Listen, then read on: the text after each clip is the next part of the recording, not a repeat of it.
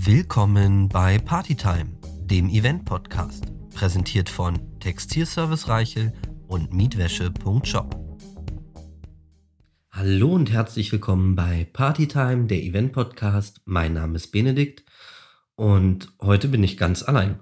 Eigentlich begrüße ich ja an dieser Stelle meinen Gast, aber nun ist es nun mal so, dass ähm, fast alle im Homeoffice sitzen dürfen und müssen. Und wir sollen uns ja in sozialen Kontakten zurückhalten.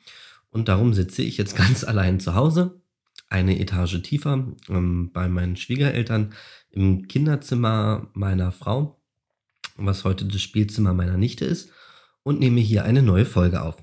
Es gibt aber genug Material, was ich euch auch mal ganz allein erzählen kann.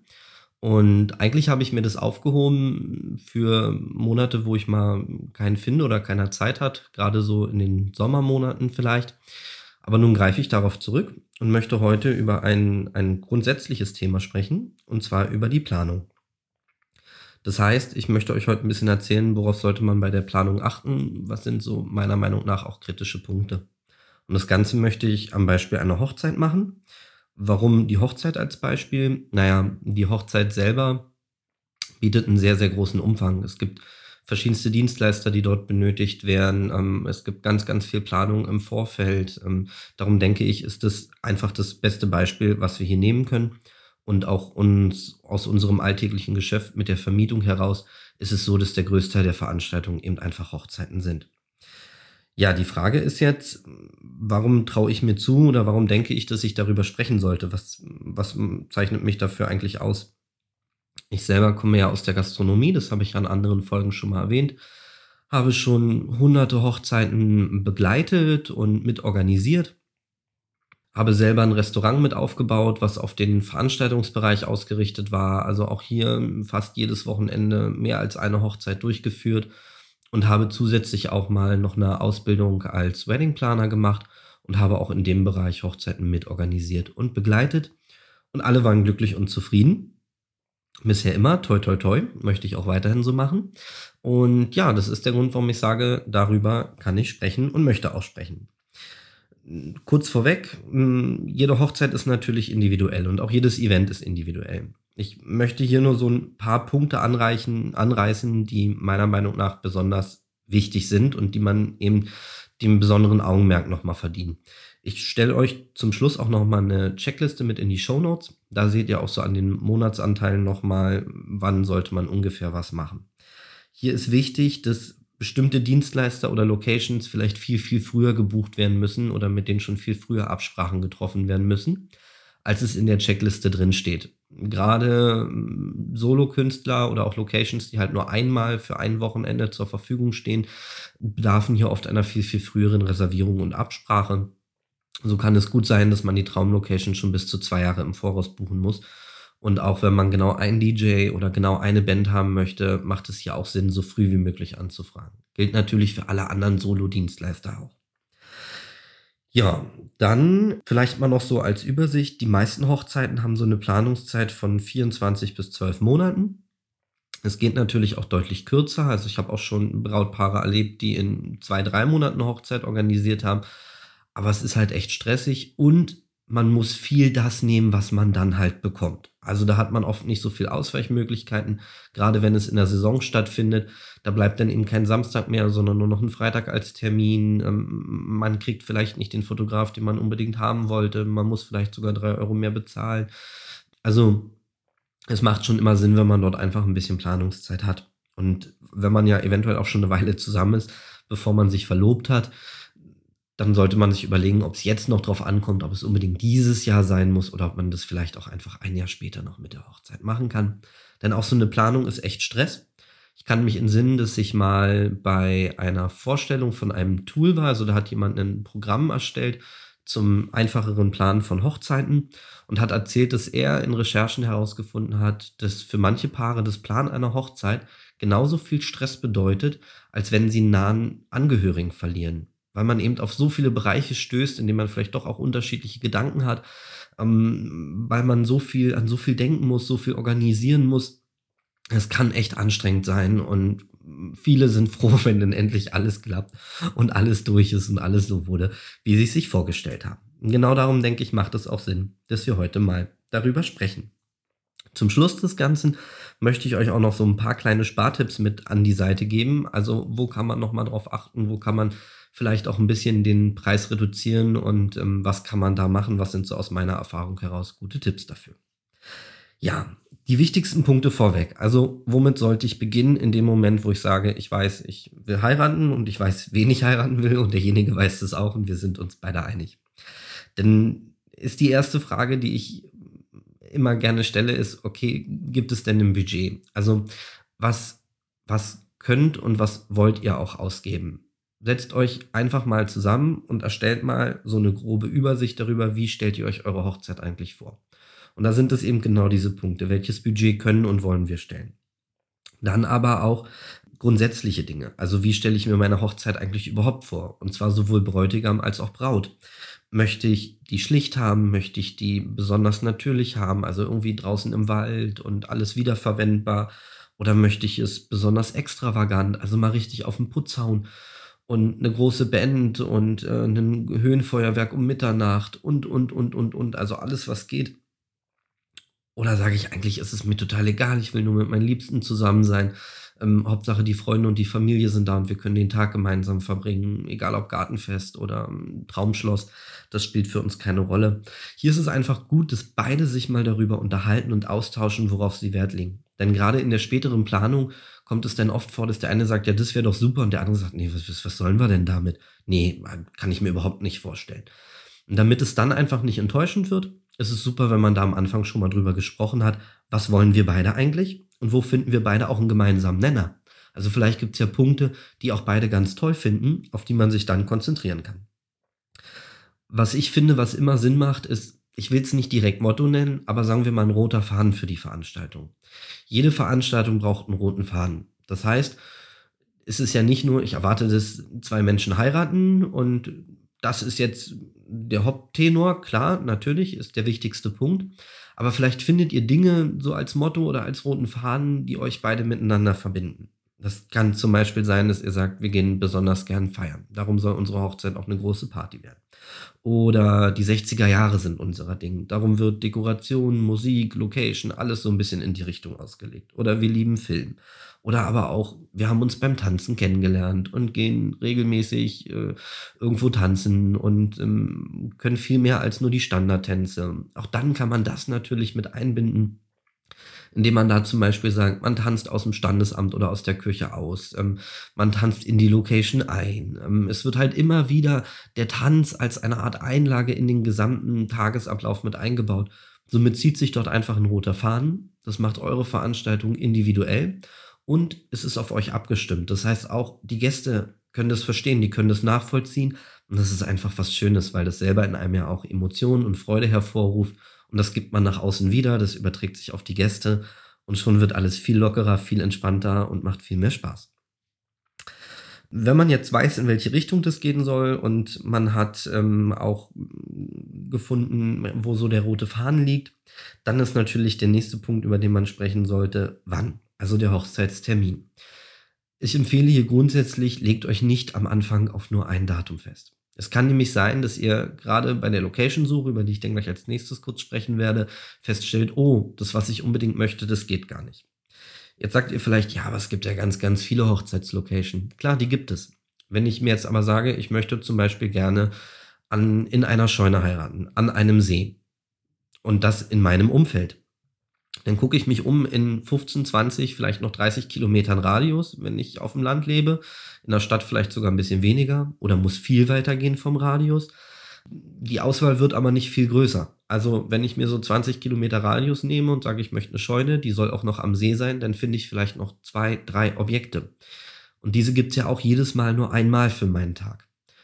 Da viele heiraten, kann es natürlich sein, dass die weg sind. Also hier flexibel bleiben. Egal, ob man sagt, man möchte im Schloss heiraten oder im Restaurant oder ob man äh, eine Hochzeit am See in einer Scheune machen möchte, bleibt hier einfach flexibel. Und solange nicht die Location sicher ist, würde ich auch noch warten mit der Kommunikation des Datums. Also verratet noch nicht jedem, wann ihr geplant habt. Der nächste Teil wäre dann nämlich auch gleich die Location-Suche. Ihr habt einen Termin, den ihr unbedingt wollt und vielleicht zwei, drei Ausweichtermine. Dann macht euch auf die Suche. Ihr wisst ja jetzt, wie es sein soll, was ihr ungefähr wollt, in welche Richtung das Ganze gehen soll. Dementsprechend könnt ihr ein bisschen einschränken. Habt ihr eine Location gefunden, ist das Datum fest, dann macht es auch Sinn, jetzt schon mal die Save the Date-Karten zu verwenden, versenden. Und es kann auch ruhig ein Jahr oder sogar anderthalb Jahre vorher sein. Das ist überhaupt nicht schlimm. Denn jeder, den ich einlade, der hat ja auch einen Alltag, in dem er Dinge vorhat, kennt auch andere Menschen, die vielleicht auch was planen. Und desto eher ich hier zumindest das Datum reserviere und sage, hey, am 12.04.2022, ich weiß jetzt gar nicht, was das für ein Datum ist, aber an dem Tag heiraten wir, haltet euch das bitte frei. Dann können die sich das schon mal in den Kalender eintragen und wissen, okay, hier nehme ich nichts anderes an. Und ich gehe auf Nummer sicher, dass ich auch so viele wie möglich von den Menschen, die ich dabei haben möchte, dabei haben werde. Ja, Save the Date-Karten sind versendet, Hochzeit ist gebucht, äh, Location ist gebucht, Termin ist fest, das Grundsätzliche steht. Wichtig ist jetzt auch nochmal nach Übernachtungen zu gucken, auch wenn es noch so früh ist. Gerade wenn ihr wisst, ihr habt Gäste, die von weiter weg kommen, reserviert für die ein paar Zimmer vorweg. Meistens kann man mit den Hotels und Pensionen und was auch immer ihr noch für Übernachtungsmöglichkeiten vor Ort findet, so ein Kontingent einräumen, dass man sagt, okay, wir reservieren jetzt mal so und so viele Zimmer und wenn sich darauf keiner meldet, werden die einfach zwei Monate vorher storniert und dann sind die weg. Kann man dann natürlich auch an die Gäste übertragen, dass man dann in der Einladung später sagt, hey, wenn ihr eine Übernachtung braucht, dort und dort sind Zimmer reserviert, bitte ruft dort selber an und bucht dort fest euer Zimmer. Wir haben das nicht für euch gemacht. Es ist nur vorreserviert. Wenn ihr das nicht bis dann und dann macht, dann habt ihr kein Zimmer. So geht ihr aber auf Nummer sicher, dass nicht ja ein halbes Jahr vorher oder drei Monate vorher, bis da, wo ihr die Bestätigung haben wollt, wenn ihr die Einladungskarten verwendet habt, auf einmal doch noch die Tante von weiter weg sagt, oh, ich will aber unbedingt da übernachten und auf einmal gibt es keine Zimmer mehr, weil rundherum ja auch gefeiert wird. Also Zimmer reservieren. Ganz praktisch. Auch ist ganz am Anfang eine gute Idee, wenn man sagt, man möchte sich das mal angucken oder man, man möchte das einfach haben, sich eine Weddingplanerin oder einen Weddingplaner anzuschauen. Warum so früh? Oft haben die noch ein paar Tipps und Tricks und kennen halt auch ganz viele Dienstleister. So macht es Sinn, da echt am Anfang auch ranzugehen die sind nämlich nicht nur behilflich bei der allgemeinen Planung, sondern unterstützen auch bei der Suche von DJs, ähm, Patisserie, also alles, was Kuchen und Torte angeht, bei Caterern, bei allen Dienstleistern rumherum, ob das Show-Acts sind, können bei Übernachtungen helfen, können ähm, bei, bei der Location-Suche helfen und kennen hier halt auch oft viele und kriegen vielleicht sogar ein anderes Preiskontingent, sodass ihr überall ein bisschen was spart und vielleicht ist am Ende sogar der Wedding-Planer umsonst.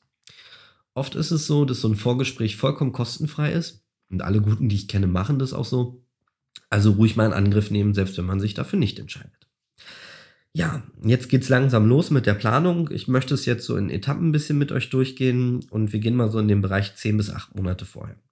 Was ich gerade schon sagte, wenn ihr bestimmte Dienstleister haben wollt, bitte so früh wie möglich. Desto eher, desto besser. Aber spätestens jetzt macht es Sinn, mal zu gucken nach DJ, Band, Fotograf, Videograf und alle anderen Solo-Dienstleister, die ihr braucht. Was genau sind eigentlich Solo-Dienstleister? Solo-Dienstleister sind immer die, die an einem Tag auch nur einmal zur Verfügung stehen. Also der Fotograf kann sich nicht teilen, der DJ kann sich nicht teilen, ähm, der Künstler kann sich nicht teilen, die Band kann sich nicht teilen. Die können nur einmal an einen Punkt kommen. Hingegen kann jemand wie der Caterer vielleicht drei, vier oder sogar fünf Veranstaltungen an einem Wochenende bedienen oder auch die Konditorei kann natürlich mehrere Torten backen. Ähm, darum ist es hier wichtig, zumindest schon mal die zu reservieren und die sicher zu machen, die es nur einmal gibt. Hier ist auch mein Tipp, persönlich sprechen. Also klar, Anschauungsmaterial finde ich im Internet und dann sollte ich vor allem aber gucken, dass man auf einer Wellenlänge liegt. Ihr seid am Ende von euren Dienstleistern auch ein Stück weit abhängig und habt nicht so die Möglichkeit, am Hochzeitstag selber jetzt noch viel mit einzugreifen. Und da ist es echt gut, wenn ihr im Vorfeld schon klärt, bin ich auf einer Wellenlänge mit dem oder nicht? Hat er die gleichen Vorstellungen? Ähm, sieht er Dinge so, wie ich sie sehe? Und auch wenn es beim ersten vielleicht nicht passt, guckt euch einen zweiten oder sogar einen dritten an. Das ist überhaupt nicht schlimm. Denn so eine Chemie und die Harmonie muss immer von zwei Seiten stimmen, dann, dann wird das Ganze auch erfolgreich jeder Profi, der da draußen unterwegs ist, wird euch das auch sagen, dass das vollkommen legitim ist. Und hier ein ganz wichtiger Tipp mal von mir. Mir fällt leider auch immer wieder auf, dass es welche gibt, die sagen, wir brauchen kein wirkliches Vorgespräch. Ich glaube, dass es egal, ob man DJ, Fotograf, Videograf, Künstler ist oder was auch immer, dass es wirklich Sinn macht, ein Vorgespräch zu machen. Mal über die Dinge zu sprechen, die man möchte und die man nicht möchte. Wer sagt, brauche ich nicht, ich weiß sowieso, wie es läuft, handelt meist leider nach einem Schema F. Und da ist das Problem, dass das nicht individuell ist. Das heißt nicht, dass die einen schlechten Job machen, das möchte ich gar nicht sagen. Aber vielleicht liefern die nicht das ab, was ihr eigentlich in eurem Kopf erwartet. Also Vorgespräch, ganz wichtiger Punkt. Dann ebenfalls relativ früh gebe ich immer mit, auch schon mal mit dem Standesamt zu sprechen oder mit der Kirche zu sprechen und dann halt auch eventuell mit dem Pfarrer, Theologen oder freien Redner. Warum so früh mit dem Standesamt? Die meisten Standesämter sagen euch, ihr könnt erst sechs Monate vorher den Termin reservieren. Das ist korrekt. Aber ich kann mich schon mal so von der Seite annähern und sagen, hallo, wir wollen und dann und dann heiraten. Wie sieht's denn da aus?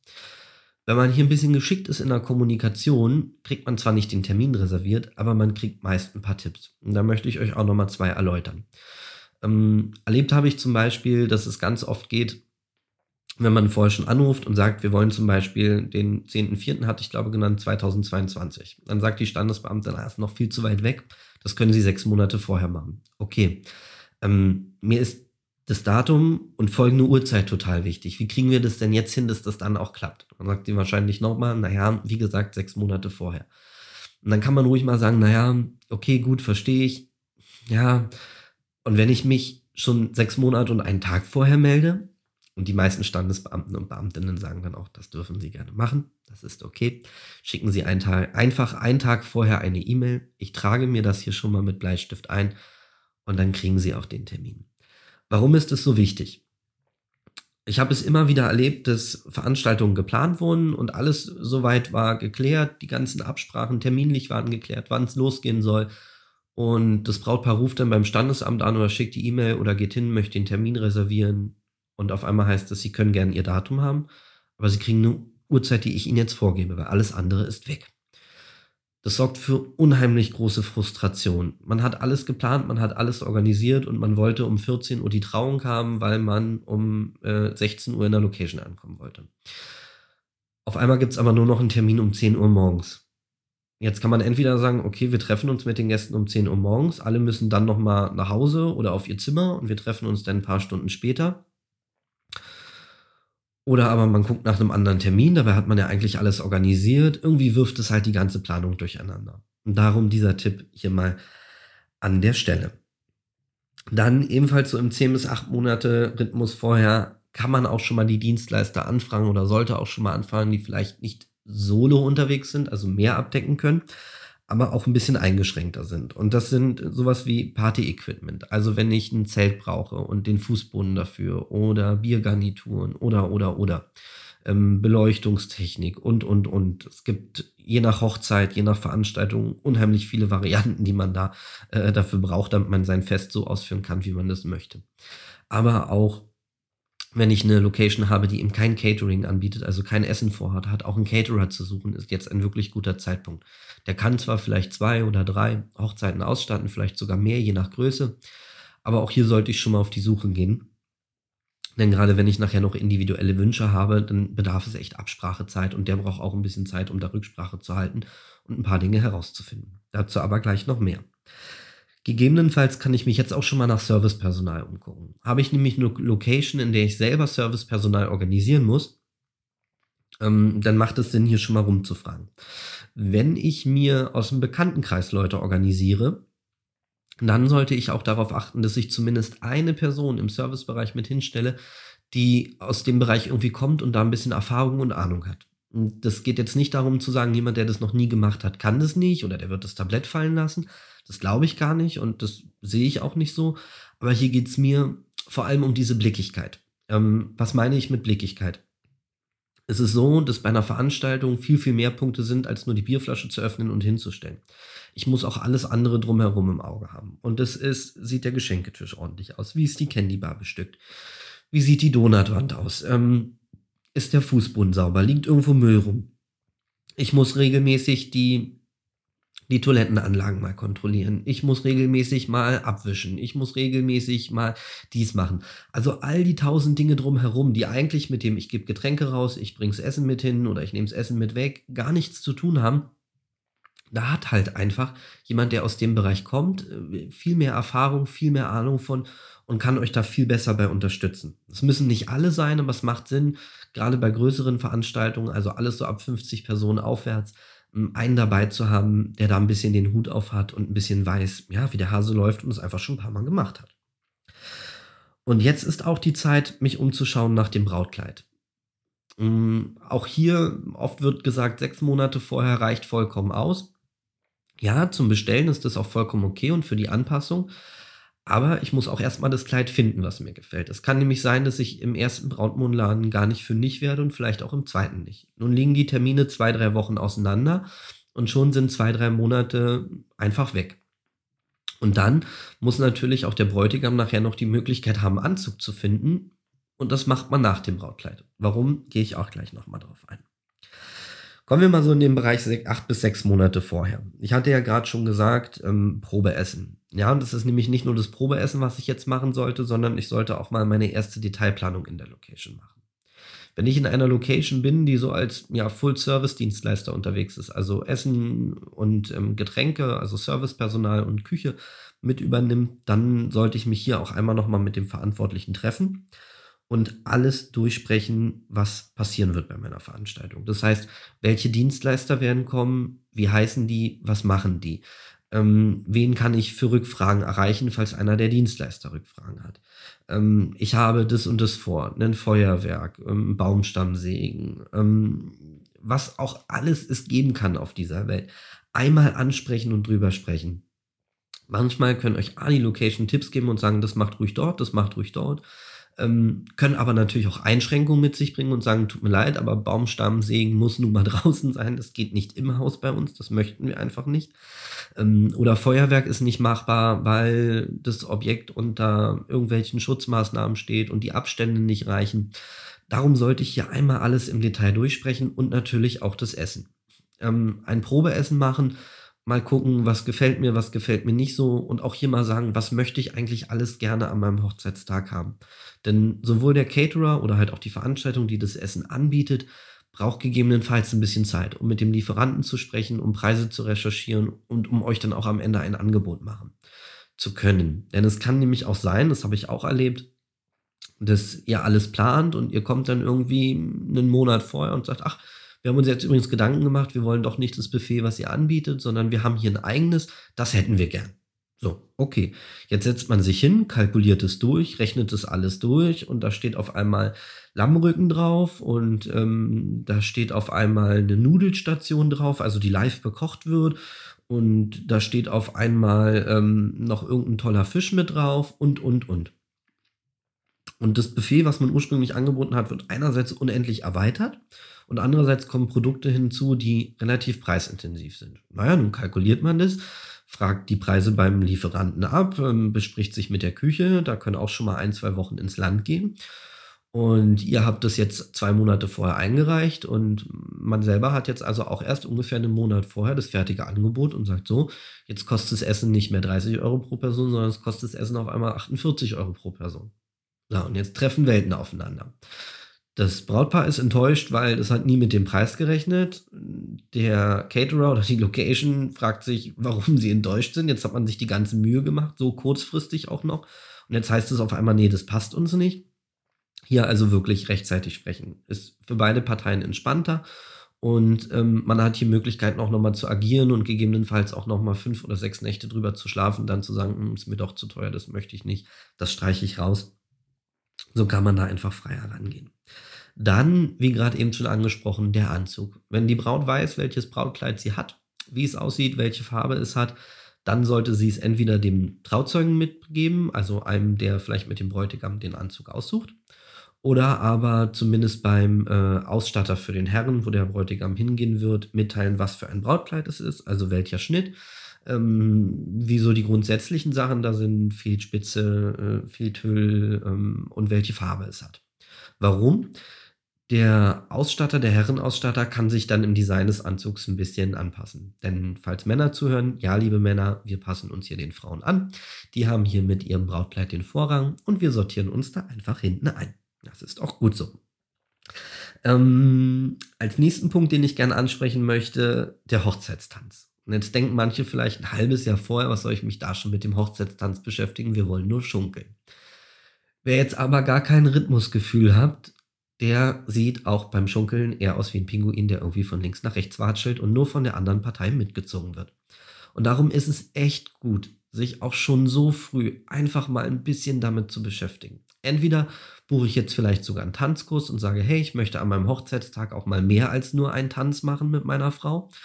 Ähm, oder auch die Frau sagt, ich möchte mit meinem Mann mal nur mehr als einen Tanz machen. Komm, wir gehen mal zum Tanzkurs und lernen hier mal ein paar Standardtänze. Und dann brauche ich nämlich auch danach noch Zeit, um die ein bisschen zu festigen. Denn nur weil ich mal einen Tanzkurs besuche, heißt es nicht, dass ich auf einmal tanzen kann. Das heißt, hier gehört einfach Üben dazu. Und das gleiche gilt eben auch für den Hochzeitstanz. Das mache ich dann eben nicht jeden Tag, sondern das mache ich dann ein, vielleicht noch zweimal die Woche. Und wenn ich ein bis zweimal die Woche übe, dann kommen gar nicht so viele Übungen zusammen in drei, vier Monaten. Denn wenn ich hier sage sechs Monate, ist die Dauer, bis sich die meisten Leute dazu aufraffen, tatsächlich auch nochmal, auch nochmal ein bis zwei Monate.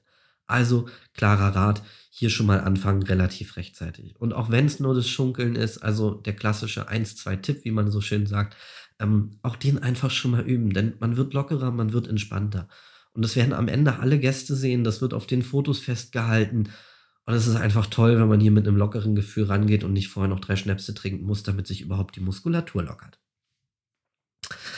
Jetzt machen wir einen ganz, ganz großen Sprung, denn alles, was jetzt dazwischen kommt, sehe ich so ein bisschen als Standard an und finde ich jetzt nicht, dass es einer großen Erklärung bedarf. In der Checkliste kommen jetzt noch ganz viele Punkte, aber die möchte ich mal überspringen und möchte mal auf den Punkt so zwei bis eine Woche vorher springen.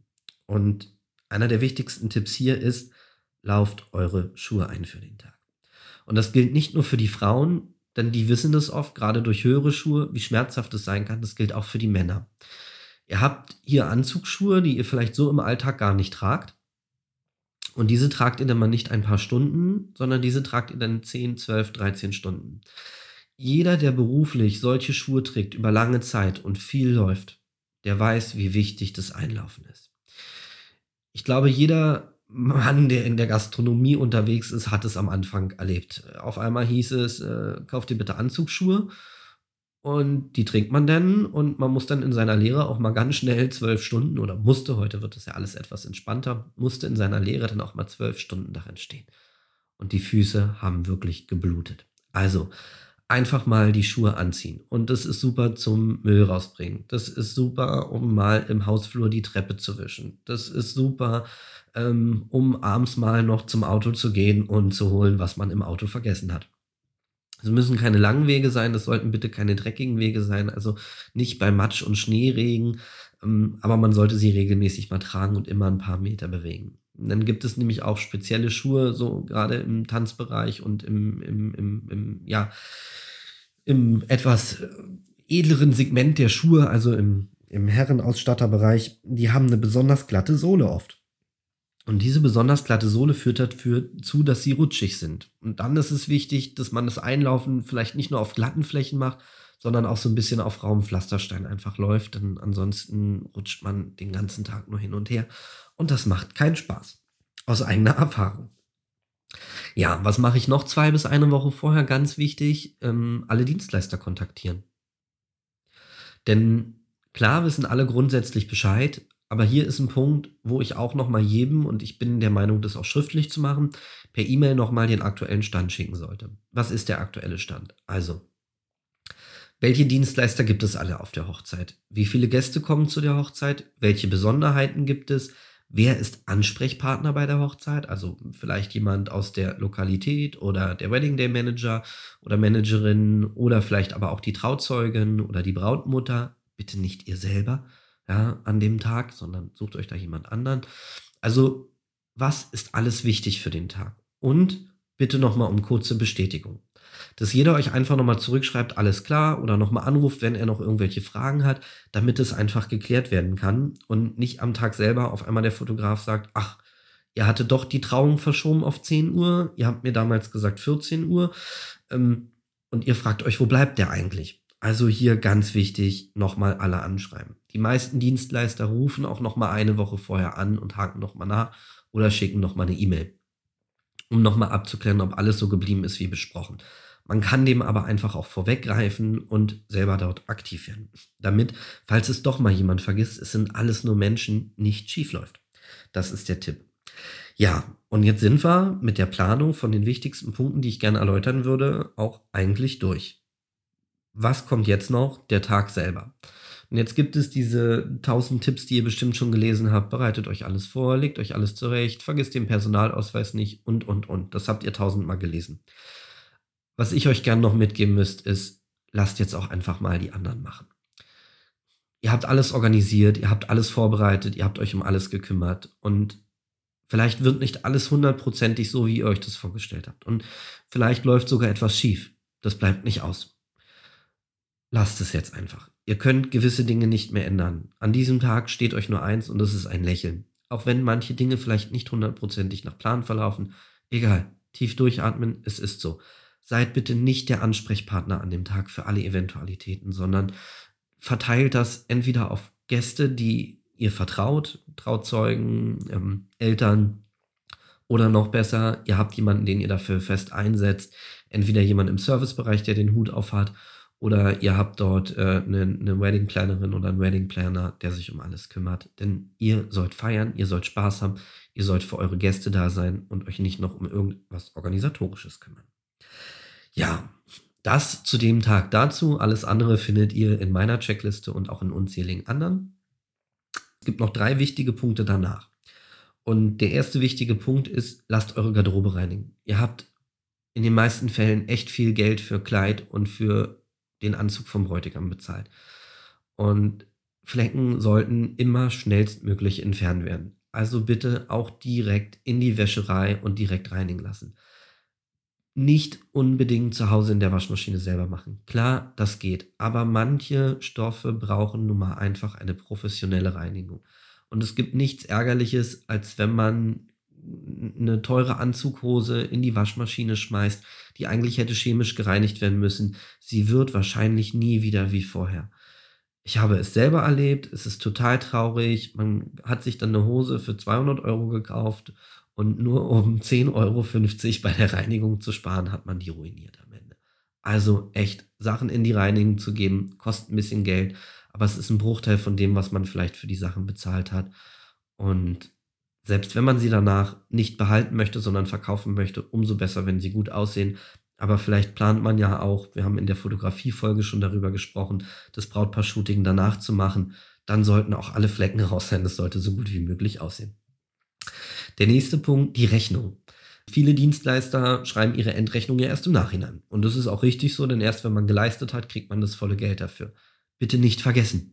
Nicht, dass ihr hier irgendwo eine Rechnung untergrabt, ähm, sondern geht wirklich nochmal alles durch, ist alles bezahlt. Wer fehlt vielleicht auch noch? Wenn ihr jetzt in die Flitterwochen fahrt, schreibt die vielleicht noch an und sagt, hey, wir sind jetzt zwei Wochen weg, schick uns gern schon die Rechnung, wir können aber erst überweisen, wenn wir zurück sind. Nicht, dass irgendwo noch eine Mahnung kommt und Mahngebühren entstehen. Und dann, wenn ihr zurück seid und alle Geschenke durchgeguckt habt, was man auch zeitnah machen sollte, Danksagungskarten. Und hier vergesst bitte keinen. Also auch den, der irgendwie über Verwandte noch was eingereicht hat, auch dem bitte eine Danksagungskarte schicken. Es ist für die Leute, die, und auch wenn sie sich nur kleine Mühe gemacht haben oder nur 5 Euro reingesteckt haben oder auch nur eine Karte geschrieben haben, sie sind enttäuscht, wenn da nichts kommt und es ist auch verständlich, denn man hat an jemanden gedacht und es gehört einfach standardmäßig dazu, dass man dafür auch ein Dankeschön erhält. Und das reicht ja eine Karte, aber die sollte halt kommen. Ja, jetzt haben wir gefeiert, jetzt hatten wir ganz, ganz viel Spaß. Die Hochzeit hat geklappt, ihr hattet den tollsten Tag in eurem Leben. Toi, toi, toi, dass immer alles so wird, wie ihr euch das vorstellt. Und nur an hervorragende Dienstleister geratet, die euch da auch alle gut beraten und ähm, alles möglich machen, was so in euren Köpfen vorgeht und alle Wünsche erfüllen. Nun möchte ich euch noch ein paar Tipps mit auf den Weg geben. Und zwar habe ich so ein paar Dinge, wo man teilweise A, echt Geld sparen kann und B, die man ja vielleicht einfach mal gehört haben sollte, weil manchmal macht es Sinn, die zu berücksichtigen. Und das ist einmal die Location. Denn ich kann bei der Location echt viel Geld sparen. Wenn ich kein großes Budget habe oder es auch nicht aufbringen möchte und viel selber machen möchte, dann macht es nicht unbedingt Sinn, bei den Restaurants und bekannten Veranstaltungshallen nachzufragen, ob ich da mieten kann. Denn da sind das mehrere hundert Euro oft manchmal sogar in die Tausende. Hier macht es Sinn, mal Gemeinden abzuklappern oder auch Kirchen. Denn Gemeinderäume sind oft besonders günstig. Die Gemeinde hat kein großes Interesse daran, irgendwie einen finanziellen Vorteil zu erringen, sondern die möchte einfach nur so ein bisschen Kostendeckung betreiben. Und somit kriegt man auch große Gemeinderäume oft schon für 100, 200 Euro. Die können auch total schick aussehen. Da vielleicht einfach mal googeln, mal gucken, was haben die Nachbargemeinden so auf ihrer Homepage. Manchmal kriegt man auch ganz interessante Gebäude, an die man nie gedacht hat. Es gibt hochmoderne, schöne Kirchen, die man verwenden darf für Festivitäten. Also hier wirklich mal recherchieren und mal schauen, wen finde ich nicht auf den ersten Blick. Denn wer Geld in Werbung investiert, der wird natürlich auch dort irgendwie versuchen, das kapitalistisch wieder herauszuholen, was auch legitim ist. Nachteil, ich muss mich hier oft um alles selber kümmern. Das heißt, ich muss das Ganze selber sauber machen. Ähm, ich habe äh, oft nur eine beschränkte, beschränkte Auswahl an Kühlmöglichkeiten. Ähm, ich muss das ganze Personal organisieren. Ich muss das ganze Essen organisieren. Hier professionell aufgestellt ist, hat natürlich oft auch, dass er sagt, okay, wir haben auch Catering, was wir mit anbieten können. Wir können sogar Personal stellen. Geht natürlich alles in die Kosten. Wer da wirklich sparen muss und möchte, der kann mit so einer Suche dort ganz aktiv sein. Was oft nicht funktioniert, viele denken, mache ich im Garten und bestelle mir ein Zelt. Ein Zelt mieten, Fußboden mieten, geht echt ins Geld. Entweder privat, irgendwo über eBay Kleinanzeigen, ähm, habe ich jetzt natürlich nicht gesagt, aber irgendwo dort privat. Wenn ich es aber professionell mieten möchte, dann geht es da echt ins Geld, weil die Qualität ist eine ganz andere, die Organisation ist eine ganz andere und natürlich müssen die Menschen damit auch Lohn und Brot zahlen. Darum ist es auch ein ganz anderer Preis. Dann der nächste Tipp, der Bekanntenkreis. Es gibt viele Dinge, die ich vielleicht auch einfach abgeben kann. Und so kann es sein, dass ich jemanden in meinem Bekanntenkreis habe, der vielleicht echt super im Basteln mit Papier ist. Gerade bei den Standardanbietern oder namhafteren Anbietern für Menükarten und Namensschilder und Einladungskarten bin ich, wenn ich mir nur mal den Punkt Tischkärtchen nehme, also Platzkärtchen mit Name und den Punkt äh, Menükarten, wo Essen und Getränke draufstehen, für 50 Leute bin ich dort schon bei 80 bis 150 Euro, die ich für meine Hochzeit ausgebe. Vielleicht finde ich hier einen Bekanntenkreis, der da echt versiert drin ist, da Spaß dran hat und sagt, klar, ich mache euch das. Ich, ihr bezahlt mir das Material und ich schenke euch, dass ich euch das Ganze bastle und mache für euch die Einladungskarten, mache für euch die Menükarten, mache die Save the Date Karten und, und, und, und, und. Das kann echt einige hundert Euro sparen aber auch natürlich, wenn ich mich umgucke nach Personal für den Service. Vielleicht finde ich hier über den Bekanntenkreis jemanden, der jemanden kennt, der eine kleine Eisdiele oder so hat und sagt, na klar, hier, ich kenne ein paar, die kann ich dir gerne empfehlen. Oder auch der Blumenschmuck. Vielleicht habe ich eine Freundin oder einen Freund im näheren Bekanntenkreis, die sagen, na klar, ich total gerne und ich mache das doch und du siehst doch immer, wie alles bei mir ausstaffiert ist und man lässt denen einfach die Blumen machen. Aber auch Frisur, Make-up und, und, und. Es gibt ganz, ganz viel, wo ich da eben entsprechend nach außen gehen kann. Es gibt so ein paar Dinge, wo ich persönlich immer vorsichtig wäre. Und das ist einerseits Musik.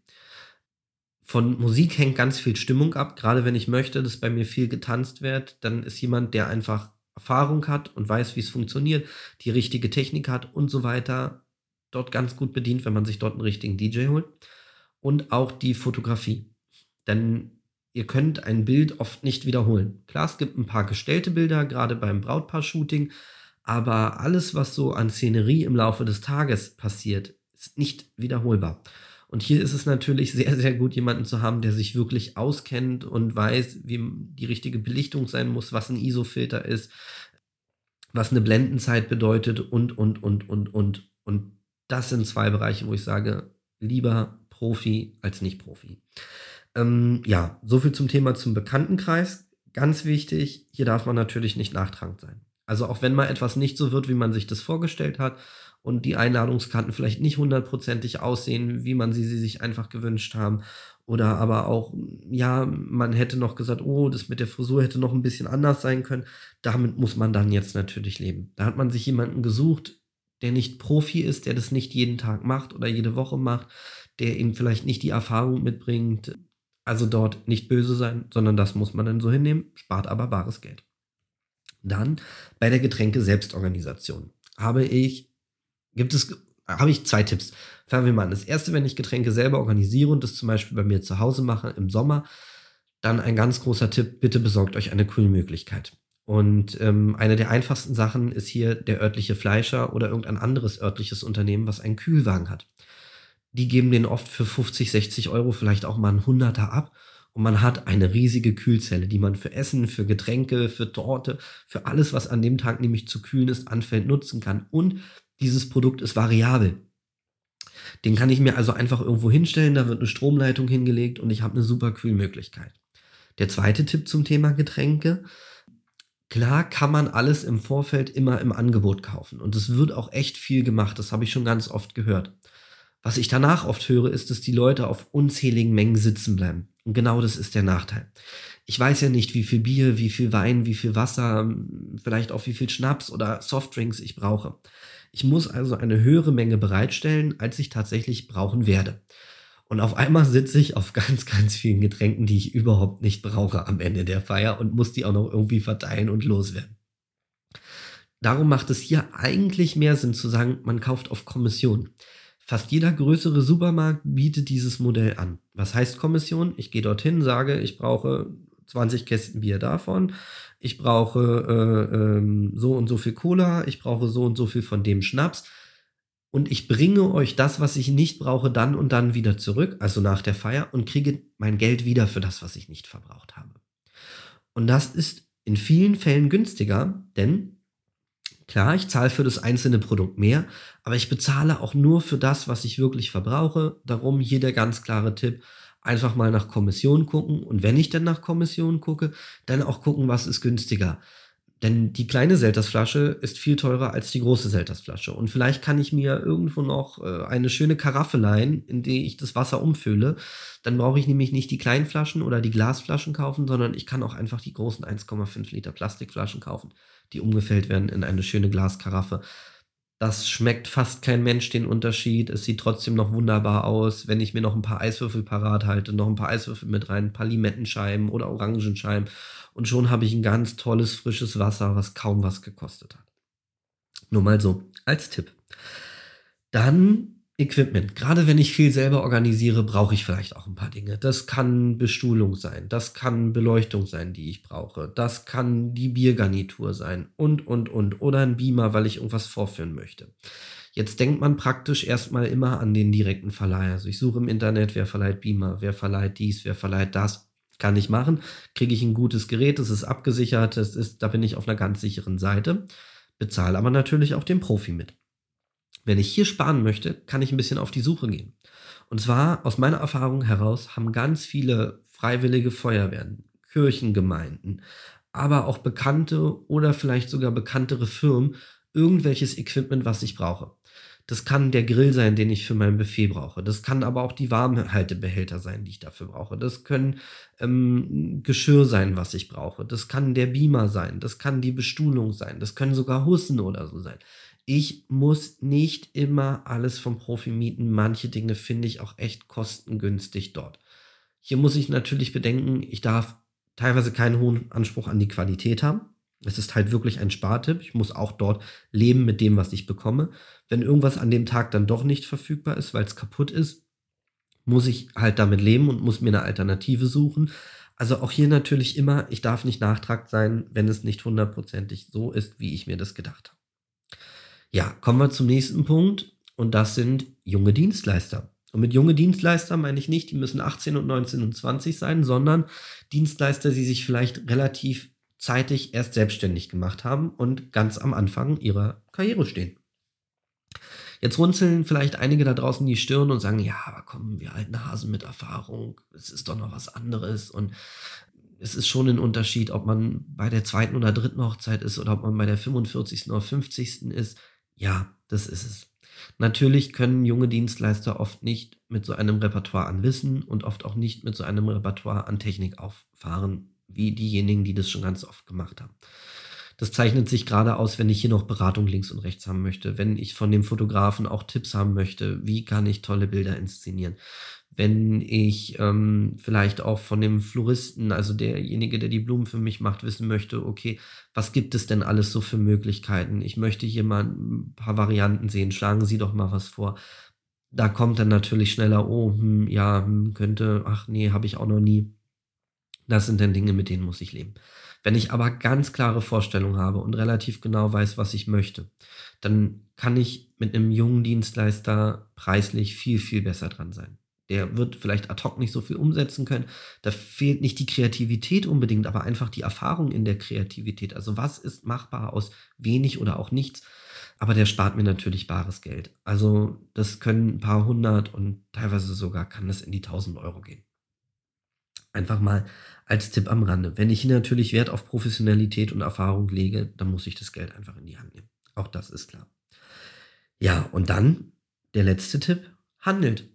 Es ist überhaupt nichts dagegen zu sagen, auch einfach mal nachzufragen, ob am Preis noch was zu machen ist. Gerade wenn ihr mit Profis aus dem Bereich sprecht, die werden euch nie böse sein, wenn ihr da nochmal nachhakt. Und es ist so, dass man als jemand, der das ganz oft macht, auch vor allem Veranstaltungen machen möchte, bei denen man Spaß hat. Das heißt, wie ich vorhin schon sagte, die Chemie muss stimmen. Und wenn man merkt, die Chemie stimmt und ich möchte den DJ unbedingt haben, aber der ist mir eigentlich 100 Euro zu teuer. Und ich habe jemand anderen, der wäre ein bisschen günstiger das ist mir 200 Euro zu teuer. Dann kann ich das ganz offen sagen und sagen, hey, lieber, lieber Anke, lieber Daniel, ähm, ich hätte dich total gern bei unserer Hochzeit dabei und wir würden uns riesig freuen, wenn du das machen würdest. Aber eigentlich haben wir das Geld nicht. Können wir noch was machen? Wenn der nämlich Lust hat auf euch oder sie Lust hat auf euch, dann ist da eigentlich immer was drin.